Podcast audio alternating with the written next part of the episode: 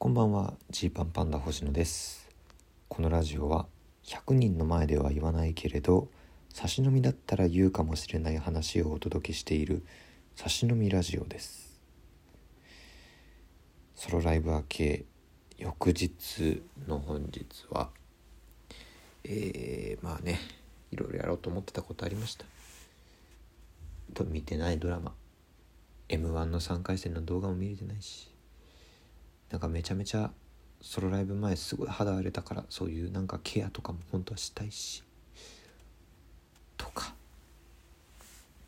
荷物片そうとかあのあれの宿題やってないなとかいろいろあったんですけれども、えー、そんなことよりそんなことより昨日コンタクトレンズを割ってしまったので僕が扱っているのはハードコンタクトというねえー、同じやつをずっと1年とかまあ長ければ2年とか使うやつなんで。それがやっぱりあのないっていうのは非常にまずいんですね、えー、ライブとか出る時も裸眼で出るのかってことになっちゃうのでハードコンタクトレンズをもう作りに行こうというそれがもう最優先になってしまいました。でハードコンタクトレンズを作りにコンタクト屋さんに行きたいけどそのコンタクト屋さんだとまずえー、眼科でコンタクトレンズを作るための処方箋を作ってもらわなきゃいけないんですね。なので、えー、まずは眼科に行く必要があると。で、まあ、眼科行く時当然保険証必要なわけですけど僕ねこれもね先月の中旬10月の中旬疲れてたんでしょうね。あのある日ね家に郵便物が届きましてなんか警視庁から郵便が取れて「え？何?」と思ったら「警視庁遺失物保管センターです」というハガキが入ってて「えー、あなたの健康保険証を預かっています」と「え？マジ?」気づか気づいてなかったんですよ落としたこと。で財布見たら確かに落としてて心優しい人がね、えー、届けてくれたんですね。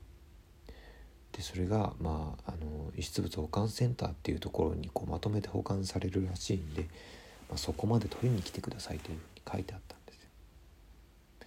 でもまあちょっといろいろ準備ソロライブの準備とかいろいろそっちを優先しちゃって保険証ない生活を送ってましたすいません。うんこの23週間は実は保険証を持っていなかった非常に危ない期間でしたねこの期間何もなくてよかったけどさ。よくないと早くもうもう取りに行こうと思いながらもそれをちょっとね怠惰な部分が出ちゃいましたね。でやってなかったと。いうことで、えー、そのね身分証とそのハガキを持ってまず警視庁遺失物センターに 遺失物保管センターに行って、えー、そこで健康保険証もらってでそれの上で眼科に行ってって処方箋を書いてもらわないとハードコンタクトレンズ作れないっていうもうすごい段取りになっちゃって。やべやべと思って、えー、警視庁遺失物保管センターに行ったんですけどしたらもうほんともうダメっすね。身分証は持ってきてるんですけど僕はその「あなたの保険証預かっています」っていうハガキこれを家に忘れてきてる。嘘でしょと。遺失物保管センターに取りに行くという用事でその保管センターから来てるハガキ家に置いてくる今っていう。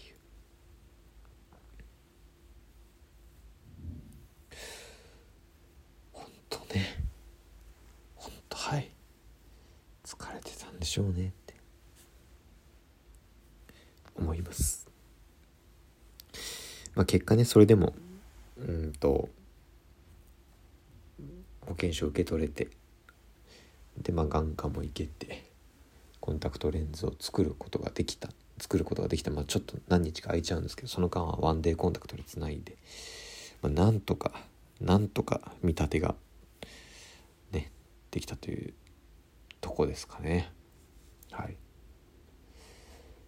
でまあ春感激の後はその後の1週間ぐらいは非常に放心状態になってしまっていたんですけど正直。ショックでね。うん、ショックで放心状態。で今回もあの正直、えーと、そうなる要因はもういくらでもあるんですけれど。そうも言ってられないので。前を向かなければいけないので。そこはねえいやと、まあ、腰を上げて保険証も戻ってきたしコンタクトも作れたし褒めたいと思います。決してプラスが生まれたわけではないんですけどね。自分で生んだマイナスをあのゼロに持っていく。まあ正確にはマイナス2万円ぐらいなんですけど。まあまあ。そのマイナスをゼロに持っていく作業は今日はまずできたぞと。これ自分を褒めたいです。はいそのライブ後はね本当になんか知らない筋肉痛とかになってて力が入ってんだろうな。普段とは比べ物にならないぐらいでこれがなんかまあいいようなプレッシャーになってりゃいいんですけどなんか僕の場合はまだまだこれがねプラスに働くことが多分まだなくて普通に普通にこう伸び伸びできなかったりする。伸び伸び作れなかったりするし伸び伸びできなかったりするみたいな。でもこれは頻度を上げていけば解消する話なんじゃないかと思うんですけどどうなんだろうな。やっぱ一組でやるってなった時に変にこうシントラビやるってなると変にこうグッとなっちゃうみたいなところあってね。うん。まあこればっかりはね、まあまあまあまあ打ち勝っていきたい将来的に自分たちのコントドライブにいろんな人に来てもらうんだという長期目標で言ったらここに打ち勝っていきたいよという気持ちがありますんで。めげずにめげずにねあの近々何かするかもしれませんので。うんもしかしたらわかんない。もうほんとこういうの毎回怖いんだよな。期間劇来てあんまりだなって思われたんじゃないかなと。せっかく来たけどがっかりだよとか思われたんじゃないかと、え、いうそんな人もいるんじゃないかと。いやまあ少なくともいるとは思うんですよね。その全員が全員満足だと思うわけじゃないだろうと。いうふうに思いつつも思いつつも、えー、また先の機会でこう自分たちで組み立ててやっていく中で、えー、お客さんに応援してもらいながららしさをね、えー、出せるようになればいいかなと思ってますんでその際は是非またできれば見てくださいと。まあ、様子見てもらってもいいけどちょっとしばらく様子見てみようでも全然いいけど、ね、できればお願いしますと。いうことでえっ、ー、と、まあ、直近のどうしようかな。これちょっと難しいけど。ソロライブ前とかもねいろいろ。あのお便りありがとうございます。ちょちょっとパラパラ読む感じになってしまって申し訳ないけど。ま真中さんかな？えー、ゴースト、ジャック・オランタン、コウモリ、それぞれギフトいただいて、11月6日秋観劇会場まで見に行かせていただきます。初めてお二人のネタを生で見るので楽しみです。本番までお体を大切に調整を頑張ってくださいと。本当にありがとうございます。どうどうでしたでしょうかというね どうでしたでしょうかなんて初めて見てもらってどうでしたでしょうかなんて思いながら、えー、そわそわしながら、えー、次を目指そうという感じです。お気遣い嬉しいです。とか、えー、ちょちょっとね、パラパラと、えー、DJ 特命さん応援してます。いただきました。ありがとうございます。当日少しですいません。今日は頑張ってください。たくさん笑いに来ます。ありがとうございます。あまねさんから秋てんこ盛りいただきました。ありがとうございます。えー、これ終わった後ですね。秋感激お疲れ様でした。もう全ネタ爆発的に面白くて期待値をはるかに上回ってきて最高すぎましたと。えーちょっとね、えネタバレも、えしないところだけつまんで読むと、えー、お二人の今日までの積み重ねた努力の結晶だったりお客さんに楽しんでもらうために真摯に稽古に励まれていたことが全てのネタから伝わってきて目頭熱くなりました。ありがとうございます、えー、そして改めてお二人が心の底からコントを楽しんでいる姿を見るのが大好きだなってことを実感しましたと。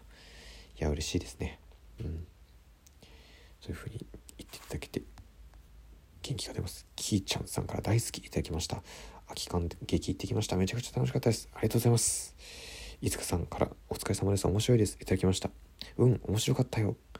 ありがとうございます。私は元気の源レッドブル3本分のパワーのあるおかっぱをありがとう。えー、でね、まあ、ちょちょっとあるネタのところですね。ステージ出がちの人はダンサーとかもそうなのですが、ワンデーがベストですね。また感激しに足を運びます。いや、嬉しい。そう言ってもらえると本当に嬉しい。えー、恵子さんから、えー、指ハートいただきました。ありがとうございます。秋感激お疲れ様でした。ラジオトークの声が疲れているね。これ今朝ですね。体調大丈夫かなと。ありがとうございます。体調は大丈夫です。昨日は長年の私の夢が叶った日でした。目の前で見るジーパンパンダの姿。始まった時、普通にすごい本当にいるじゃんってのと、えー、すごく失礼な発言だとだけど立派な大人になったなという思いで最初の方のセリフが頭に入ってきてなかったの笑いとかそして生で見るネタというのはやっぱりテレビや配信で見るより断然面白いということがつくづく分かりました。いや嬉しいです。娘は手を叩いて笑っていたよ。終わった後息子はあっという間だった。あと10本は見れるわと言っていたなと。静岡に戻って先に帰宅していた旦那にどうだったって聞かれた時もマジで全部面白かったと。えー、私より先に子供たちが答えていたのがなんか嬉しかったなと。いや、嬉しいです。あと、あと子供たちからの楽しいだけと応援してます。送ります。ステッカーです。ということで。嬉しいです。そんな風にね、支えてもらいながら、えー、まあ、まだ配信は見られますので、配信興味ある方は見ていただいて、えー、もう本当に、えー、続報がね、もろもろ出せるように、えー、鉄は熱いうちに打てということで動いていきたいと思いますというわけでお開きです。明日からもライブありますんでよろしくお願いします。